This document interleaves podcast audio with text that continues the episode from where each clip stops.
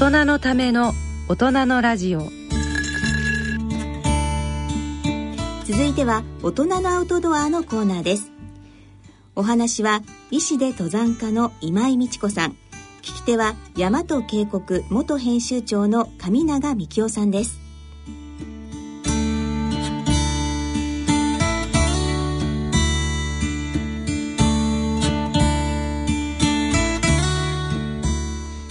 皆さんご機嫌いかがですか、えー、大和渓谷元編集長の上永幹夫です。よろしくお願いします。ご機嫌いかがですか？今井美智子です、えー、第3土曜日のこの時間はアウトドアをテーマにしてお送りいたします、えー、今回からは私が今井先生のお話のえー、聞き手役をさせていただきます。よろしくお願いします。よろしくお願いします、はい、えー、まずは自己紹介をさせていただきたいと思うんですけれども、えー、私は、えー、大学を卒業してから、えーと、1975年なんですけれども大和渓谷社に入り、えー、編集畑でずっと取材を仕事させていただきました。えー、今井先生とは、えーと、すごい古いお付き合いになるんですけれども、えーと本当に苦肉対談今井美智子のクリニック対談っていうのをやらせていただいて覚えてらっしゃいますか先生？覚えてます。えっ、と1年ぐらい続いてあの結構いろんな形たちとお話をさせていただいてとても勉強になりました、えー、いろんなその先生の方たち、えー、内科ですとか外科ですとかそういう方たちとお話をさせていただきました。えー、それからもう一つ、えー、すごく印象に残っているのは、えー、今井さんと田部井さんとが一緒にこう対談をさせていただいた時にやはり全体の企画を作ってたとことがありまして、えー、女性2人の登山家ということで紹介をさせていただいたのも覚えています。それも覚えてらっしゃると思います。で、ついこの間も、えっ、ー、と、山の日のイベントでお二人がまたお話をされてました。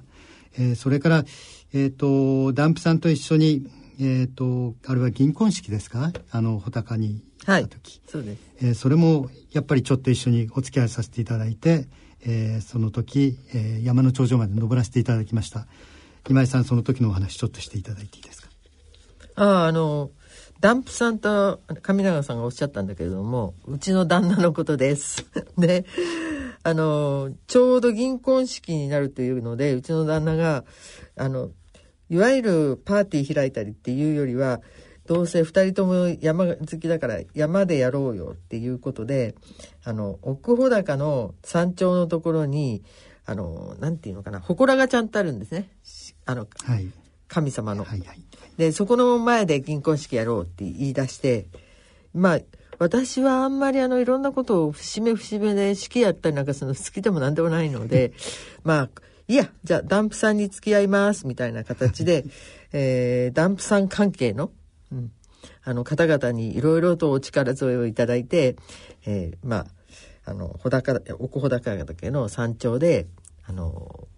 銀婚式なるものをさせていただきました。以上です。はい。とっても楽しい。あの、白田沢から登ったんですよね、あの時はね。そうそうそうそれで唐沢に降りてった時で、うん、えっ、と、天気もまあまあで、とってもいい、ねえー、とってもいい、うん、あの、銀婚式だったと思います。ありがとうございます。なんか、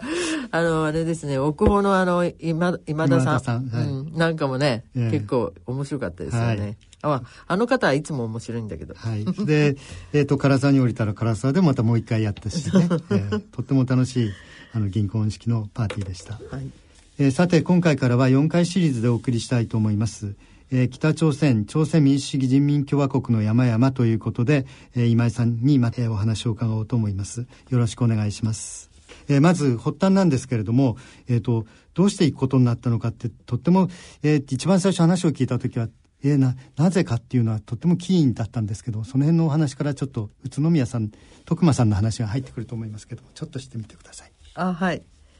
あの実は私の叔父に宇都宮徳間という衆議院議員がいましてもうあの他界してますがで彼はあの中国とも仲良くしようということを一生懸命やっていてあの自民党の方々からはえー、うちの党は幅広いんだよ、えー、言ってみれば一番左の派の人間もちゃんと一緒にやっているからね。って言って 言っていら言われていたのがうちのおじだったんですね。で、あの、ね、それで、えー、まあ初めはあの中国との国交を一生懸命あのしようっていうことを言っていたんですがあのそのうちにだんだん中国とはあの話が通じるようになってきたら今度は、えー、中国へ行くと言いながら、えー、さっさとあの北朝鮮朝鮮人民民主共和国。というふうに言うんですけれども、はい、えー、そちらの方へ行ってあの金日成主席、えー、とあのかなり対談をしてらしあしたりして、はい、でそれでだと思うんですけれども私があの中国に行く時にこれはチョモランマを登りに行く時も叔父にまあいろいろとあの力を、えー、添えてもらったんですが、はい、そしたら君たちはあのまあ中国にの山によく登りに行くっていうのは1回じゃなくて2回行きましたので、はい、登りに行きたがるけれどもあの北朝鮮朝鮮民主主義人民共和国にも非常に立派な山があるんだよと、はい。えー、今度登りに行かないかい言われてえ？とか思ったんですけどただあの山の大きさから言ってもあの、まあ、ハイキングに行くんじゃもったいないなって思いましたので。うん行くんだったら冬行かしてくれというのをおじに言ったら、うん、おじが二つ返事でじゃあ聞いてみようって言ったんですよ。はい、だからてっきりおじとそのあの金日成主席まあキム・イルソン、はい、はい、主席とお話をされているのかなと思ったら全然そういうの話はしていないのにあのもうだできたものみたいなして できたので私たちも初めのうちはその気になってたんですけれど、えーえっ、ー、と、じゃあいつからどういうふうに言ったらいいでしょうっていう話になった時に、おじがまだ向こうには言っていないけど、みたいな話になって、おっとっとっていう。それからあの、まあ、朝鮮総連ですとかね、はい、そういうところも通して、いろいろと内容を聞いてもらったりして、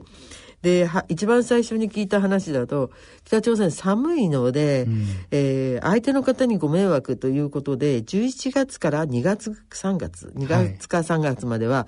えー、まあ、外国人の受け入れはしていないと、はい、これはその、えー、国交云々というよりも季節の問題でというふうなことがあって、うん、えじゃあ無理じゃないっていうふうに思ったんですが、うんおじは、まあ、そそういうこと全く関係なく、あの、キム・イルソンさん、えー、の、主席の方へ、ちゃんと連絡を取っていたらしく、そのまま話は繋がっていたみたいで、はい、あの、朝鮮総連の方には、なんか、いわゆる、あの、本国からの連絡はあった、あの、入ってきたみたいなんですね。うんうん、それだから、あの、私たちの質問とかそういうのにはちゃんと答えてはくれてたんです。はあ、それでけ、急にもう行くことに決まって、わけですよね。それからが大変だったですよね。その、いや、そうなんですよ。いや、OK の返事が来て。それで、あのー、私たち情報収集しなきゃいけないと思ったので、はい、あの当時、北朝鮮に入ったことのあるマスコミの、まあ、ジャーナリストの方っていうと、大体大手の新聞社の方々しかいなくて、うん、中でも一番回数入ってらっしゃるのが、はい、朝日新聞の岩垂さんという方だったので、はいはい、朝日新聞のえー、あれは副社長さんかな？だった伊藤さんに、はい、うん、お願いしてそして岩垂さんからいろいろ事情を聞いてみたいなところで話し始めて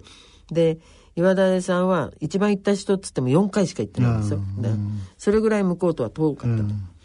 うん、で話をしてたらなんか突然ですねえーとまあ、この話なかなか進まないかなっていう話だと思ってて、えーえー超お正月明けるまでは何にも話が進まないんで、岩垂さんからも、それからその、えー、伊藤さんからもですね、なんかこう、まあ皆さんきっとあの、えー、この頃って今より厳しかったから、はい、あの北朝鮮っていう字そのものもあんまり使いたくなかったみたいで、うん、あの北からの頼りは来ましたかとか寒い国からの頼りが待ち遠しいですねとかね、うん、なんかそういう話で文章を進めていたような状態だったんですが突然、えっ、ー、とあれは1月の1617日ぐらいだったかな。まあもうあの出発いつ来てくださいっていう出発のえっ、ー、と1ヶ月切ってたぐらい、うん、切ってたか切らないかぐらいの頃に来て、そしてあのどうぞっていう話になってですからすごいそれってやうん、うん、なのでまあいわゆる寒さから言ったらかなり寒いので、うん。装備がちょっとヒマラヤにね、うん。登山に行くぐらいの装備が必要だし、うん。それからお金のことも考えるとあのく普通あのなんていうのかな。お金持ちの登山隊なんていうのも最近特にそうだけれどもみんなあの装備ガーッと揃えて1週間ぐらいで揃ったものをダーってこ航空便でうん。送っちゃうっていう、うん。そういうやり方するんですけど当時はもうあの世の中全般にお金がなかったので、うん。私たちとてもじゃないけど航空便でバーンって送るわけにはいかなかったから、お金自身あの装備自身も送るのにじゃあどうしようって、で結局あの万四防号、うん万四分の、はいはい。あの船に船便にようやっと間に合ったんですけど、あ送ることにしてそれが一つとそれからあのパスポートが今私たちが持っているあ今じゃないですよ。当時私たちが持っているパスポートが、あのエクセプトノースコリアになっていて、あの北朝鮮に行けないパスポートなんですよ。で結局は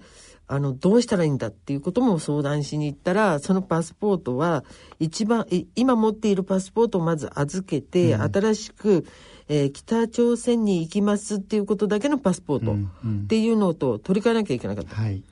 で実際にはでもそのパスポートでもあの結局だから中国かロシアか、えーを通していかないと直接はいけないんです。はいなのでまず中国へ行ってでビザも直接は降りないので中国へ行って、今度は北あの朝鮮大使館の方へ行って、うん中国から見れば朝鮮大使館の方へ行ってそしてそこから中国から朝鮮へ行くっていうビザをもらわなきゃいけない。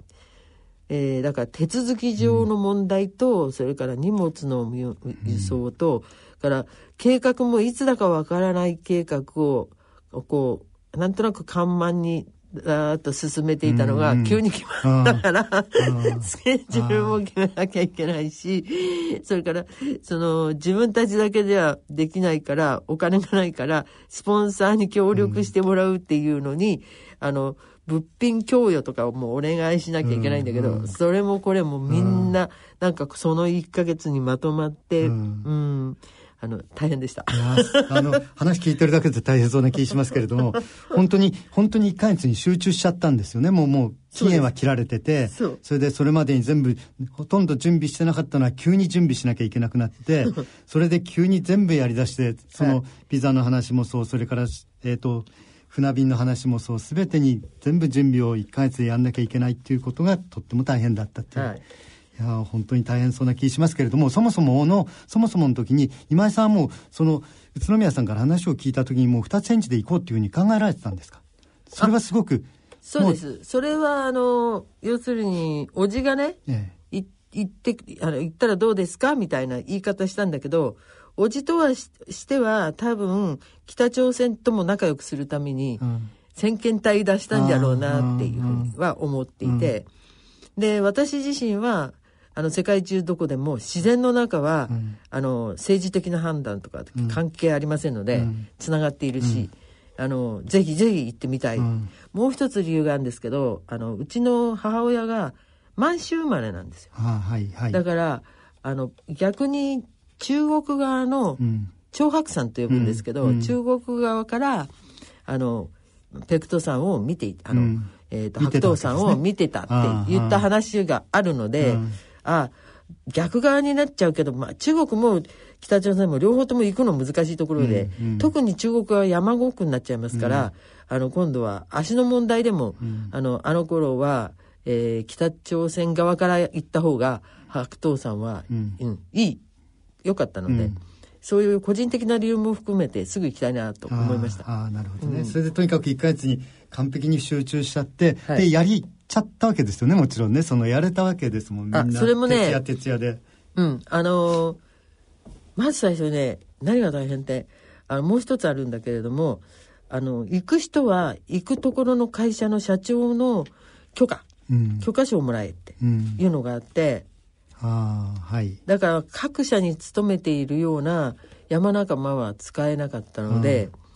えーうちの仕事とかああのなんて言ったらいいのかなうちの方にいつも出入りしていたような本当に近しい仲間をザザって集めたから、そういう点では通過で気心知れてたっていうのもあるんです。うん、なるほど。それで、それで、わっと集まって、わっとやっちゃったわけですよね。うん、なるほどね。いや、大変だった、大変だったろうなっていうのはすごい思い浮かびますけれども、今回のその、えっ、と、本を拝見させていただいてね、やっぱり、あの、皆さんがすごいそれぞれの持ち場持ち場っていうのを分かってる人たちじゃないですか。あそうそうそうそうその、うんみんな4人が4人、5人が5人。うんあ、それはやっぱりすごいな。さ、さすがにやっぱり慣れてるカモシカ同人ということで、うんえー今井さんが手を挙げたらばその手にバッと集まってくる4人5人がいたわけですから、ええ。だから結局行けるようになった。そこはすごい力ですよねやっぱね。今までのやっぱり。あだから、そうなんですよ。あの、要はね、あの、チョモランマとかへいいろいろなとこ行きますよね。で、その時に、あの、会社、社会的な問題って日本大変なので、うん。うん、たまたまあの時は、うん、あある意味その自分たちがいつも山に行こうと思ったら自分たちで会社をもの自分たちの職場っていうのを自分たちで持ってなきゃいけないな、みたいに思ってた時期だった。か ら、なるほど、はい。いやメンバー見てるととってもなるほどなと思いつく人たちばっかりですかそうならんですか。そう結構そうでしょ。あの皆さんみんなあれですもんね。上野さんがご存知だから。みんな知ってますもちろん、はい。それからあと報道の人たちも大体わかります、ええ。岩垂さんもあの結構、えっと山の世界でも、まあまあ書いてた人ですからそうはい、うん。だから佐久間さんも大谷さんももちろんみんな大体知ってるような。谷さんとかはもうねテレビ朝日で、ええ。ずーっとあのいわゆる自然番組はいはい。を作ってた方だし、うん。そそうですね。みんなあのいわいわゆるくくろうと裸足、うん。みたいな人たちが集まったから、だからすごくなんか作るのも作りやすかったっていうとちょっと語弊があるかもしれないけどとても大変だったけどわっとみんな集まって、うん。わっと勢いで。集まって同じ目標で行きたいっていうのはみんながあって、だけど行った先で何を見たいかはバラバラでも、それはあのー自立してそっちならそっちへ行ける人たちだったから、うん。別にその、えーみんな一緒に歩かなくちゃみたいなこともしなくてもよかった。うん。うん。それがそれがすごい今井方式なんです。よそそこはダンプさんとまた違うところで。い今井さんのやり方をすごくやられてるなと今回のそのペクトーさんというかね白桃さんの話の時には全く今井さん流のやり方をしてるなというふうに思って本を読ませていただきましたけども、はいありがとうございいや面白かったです。よすごく一人一人の個性がまた違うから、文章の個性も違うし、それでやっとわっと行って、えっとクムガンさんというか金剛さんにまず最初に入っていかれたっていうようなそうですね。感じですよね。あのーペクトーさん自身にすぐに行くには、えっ、と、実はですね、はい。その、登りたい山はい決めていってたんですね、はい。こことここ行きたいですっていうのは事前には言っていたんですが、は何しろ向こうへ着いたら、あの、こう、そこまで行くだけの、あの、交通と手段とか、はい。そういうのが全部、えーこちらが考えたんじゃなくて、向こうがセットアップして、ご招待みたいな感じですから、っていうような形になったので、毎晩毎晩打ち合わせが大変なんですよあ。でしょうね。で飲まなきゃいけないししかもね。そうそうそれであのご招待のそのここへはこうやって行きますって、で向こうも向こうで例を書いてはいけませんからみたいなのがあって、でだから毎晩その隊員はみんなね結構あのご飯が終わってそちょっといいいい調子でアルコールがちょっと入って寝ちゃえばそれでよかったんだけど、私とか大倉とかは、あの隊長副隊あこれがね隊長って呼ばないんですよ。うん。隊っていうとあの戦闘的な意味をするからっていうので、はい。はい団長さんって言うんですよ、はい私のこと、団長さんと副団長うさん、んもしくは秘書長っていうか。ああそうそうそう、うん。秘書長さん、うん。っていうような言い言い方をしてでその後二人だけは ずっと夜中中でもないけどまあかなりお遅い。そのうんまあ要するに12時ぐらいまではあれをこうしようとかこれをああしようとか、あの装備がどうなったとか、うん。いろんなことも含めてですね、ん。で結局まず最初にあのまあここの土地の山っていうかあの国の山はどういうものかなっていうので最初に金剛山クムガン山って向こうでは言うんですが、はい。クムガン山へまず行きましょう、はい。でそれからその間に航空機の手配とかっていうのはありますっていう話で、うんうんで飛行機を手配してくれて白桃山、はい。これは三三池淵っていうところまで、はいあの飛行機で行ったんですけど、はい。あの列車で行くと3日か4 3日かな？4日はかかるとこだったんですが、で私たちはお金ないから列車で行こうと思ってたんだけど、うん。それもだから向こうで、うん。あの出してください。全部手配がねはいい。うようなことで、ラッキーって思ったんですが、で次はそこまでの準備を私たちはクムガンさんに行っと行ってる間にしときます、うんそんな感じだったんですね。あ大変ですよねそれはね。だから全部あの出たとこ勝負、うん、うん、あの普通ヒマラヤなんかで言ったらば山っていうのはほとんど準備さえ終わっちゃえばほとんど終わったようなもんだっていうふうに言うじゃないですか。もうやっと山行っちゃえば済むと、ね。ところが今回のこのペクトーさんに関しては、もうい行くとこ行くとこ全部その前その前から全部準備をしながらそうです。行ってったっていう、そういう山だったです。よね準備の前に打ち合わせから入って、その前に打ち合わせその前に打ち合わせみたいな。いやお疲れ様でした。それでそれで金剛さんはどうでしょう？金剛さんの話クムガンさんはえっ、とどんな印象を持たれました？あのククムガン山っていうのは、えー、と北朝鮮の土地から言ったら一番南南側にあって、はい。であのいわゆる韓国との国境のとこなんですよ。はいだから行く時にまず最初にその、えー言われたのが、えーっと海辺の町あの漁村なんですけれども、はい。一番最初海辺の漁村に着くんですが、はい。その漁村のところに着いた時にカメラで写真撮らないでください、うん。っはい。て言われまして、それがまずすごい私としてはえ？っていう印象で、だったんですけど向こうの人はあの海辺のところの写真を撮らないのは世界的な常識でしょうとかって言われてましたけど、っていう。ということで、はい。えーあのまず海辺のところへ行って、そこから、えー、と山の方へ。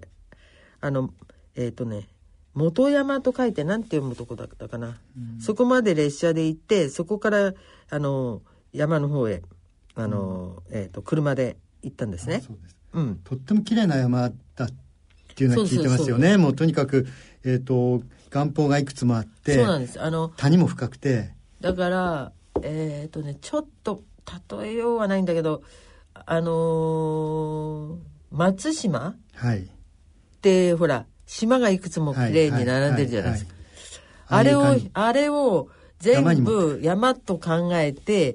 えっ、と松島みたいに海だから広がっうん。バラバラ広がってますよね。うん。それを全部あのキュッて縦にうん。こう凝縮させちゃう凝縮させちゃったような感じで。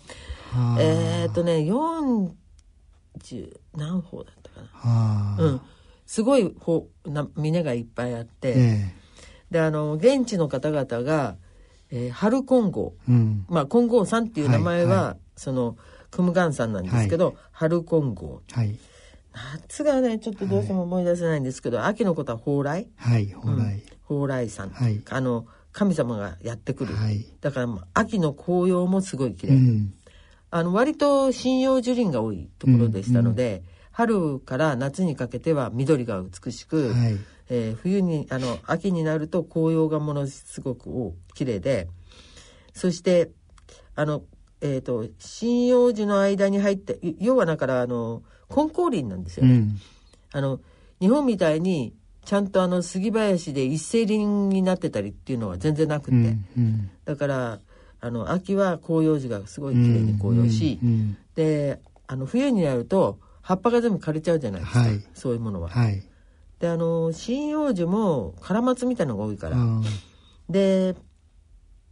枯れた葉っぱになるから骸骨山みんな骨になるって書いてね。はいはい。骸骨山。はい。でそこに雪が積もるので、え。えー最終的には雪岳山っていうあ。あの山の呼び名が春夏秋冬で違うぐらい、あうん。その、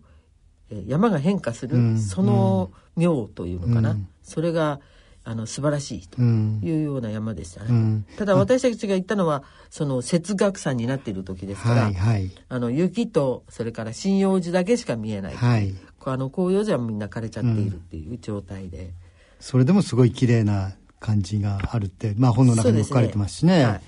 あの私はソラあのソラク山というか韓国の方に雪岳山ってやっぱりあるんですけど、ええ。ソラク山と言いますけれども、そこには、えー、と行ったことあってその時に地元の人からもうすごくあのあれ？本郷さんクムガン山に行きたい行きたいってみんな言ってたんですよ、あでもソラク山って続いてんじゃないですか？続いてるんですかねえっ、といやっぱり節学さんとかもしかしたらそうそうかもしれない、そう、あの、産軍としては続いてるけど、国境があるから、えー韓国の方からは、ね。そっちで節学さんのってうん言われてるとこしか行けないんじゃないですかね。そうかそうかそう、そうですね。やっぱりすごいせつ空草もすごい綺麗な山ですよ。そうだと思います。ええ。私は春行ったんですけど春はすごい綺麗だったです、春はだからきっとあの混合なんですよ。うん。うん。なるほどね。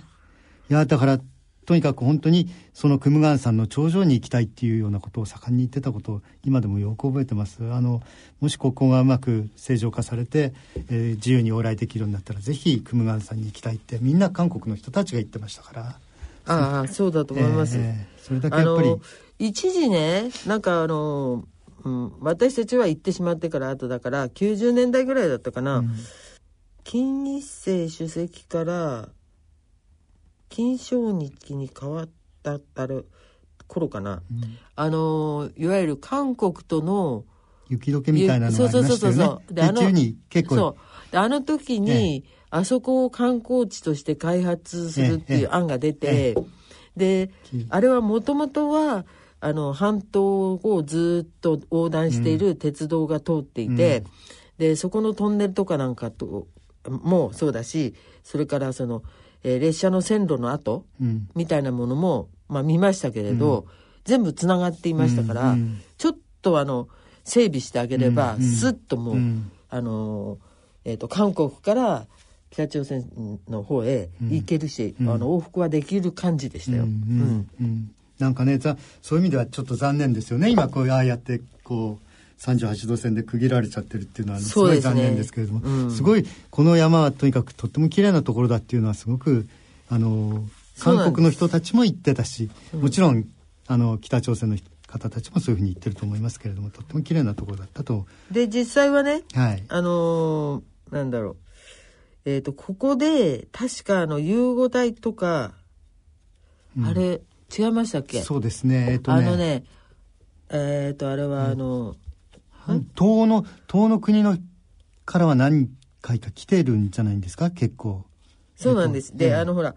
えっ、と、欧米諸国の人たちって、例えば白頭山みたいなまん丸い山よりも、はい。あの、その、クムガン山みたいな、あの、あこん尖ってる。あうん。とんがっている岩場を登るのが好きだから、はいはいはい。えっ、と、確かね、えー何体か来てるんですよ。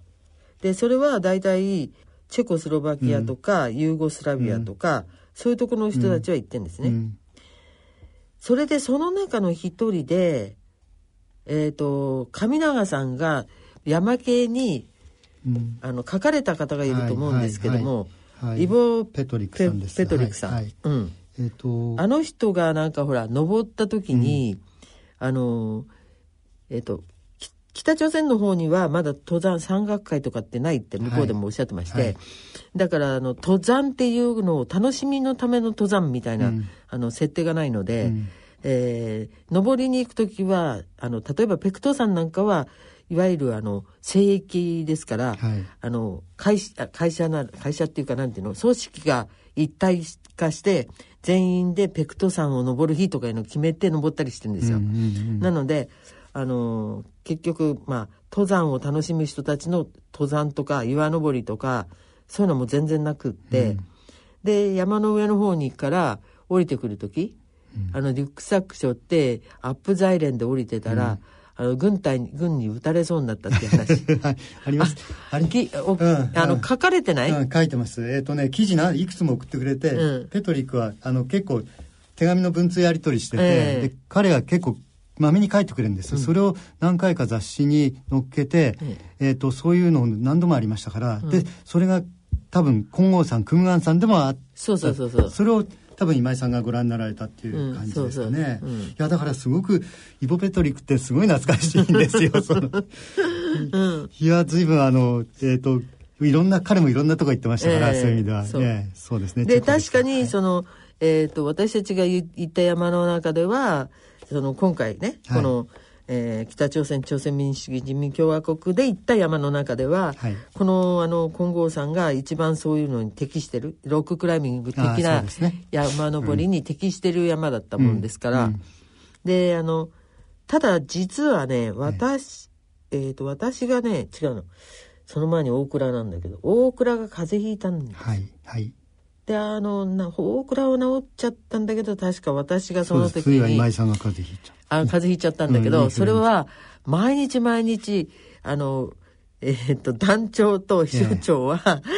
あの寝不足状態だったから、うん免疫力が落ちちゃって、うん。で2人ともバテて大倉が先バテて、うん。でそれが私移ったとか言ってんだけど、あの私がバテて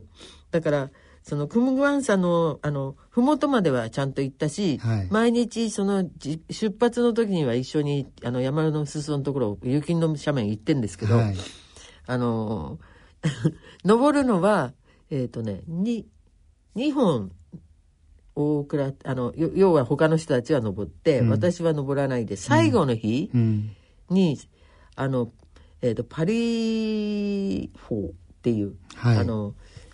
蜂みたいな字書く、は蜂の山って書く、はいはい。そういう峰があるんですけどそこへは登りましたね。はい。であの下のところは雪のところでで結構雪も柔らかくてふかふかの雪をささささって登っていくと登れたんですけれど、はい。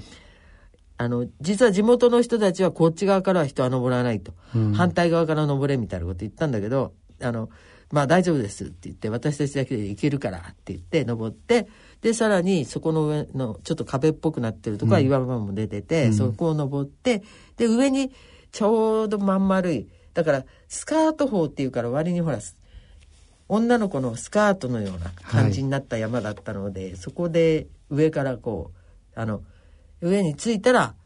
ちゃんと座れるぐらいのスペースもあったようなうん山だったんですけどね、うんうん。その峰はね、ううん。んそういうの登りました。ね、はいはい、うん。それで、えー、とクムガンさんが終わって、はい。えー、とペクトーさんにいよいよ入ってくる感じになりますか、でも本当このねクムガン山はね山だけじゃなくってね、えあのそこのまあ下の、ま、町が漁村だっていうこともあって、だからほら魚好きじゃないですかえ私、うんうん。あのいわゆる、えー魚醤とは違うんだけど魚の煮汁とか魚で出し取るとか、うん。ああいう感じの味がすごい美味しかったです。あ今考えても。ーあそうですか、うん。ええ冬だとまた味もいいでしょうそうですよ、ね、うん。特にね。ああそうですか。はいありがとうございました、えーそろそろお時間となりました、えー次回もぜひこのまま続けていきたいと思いますので、えーまた次次回も楽しみにしたいと思います。今日はどうもありがとうございましたありがとうございました。お話は医師で登山家の今井美智子さん。聞き手は大和渓谷元編集長の上永幹夫さんでした。この続きは次回の放送でお送りします。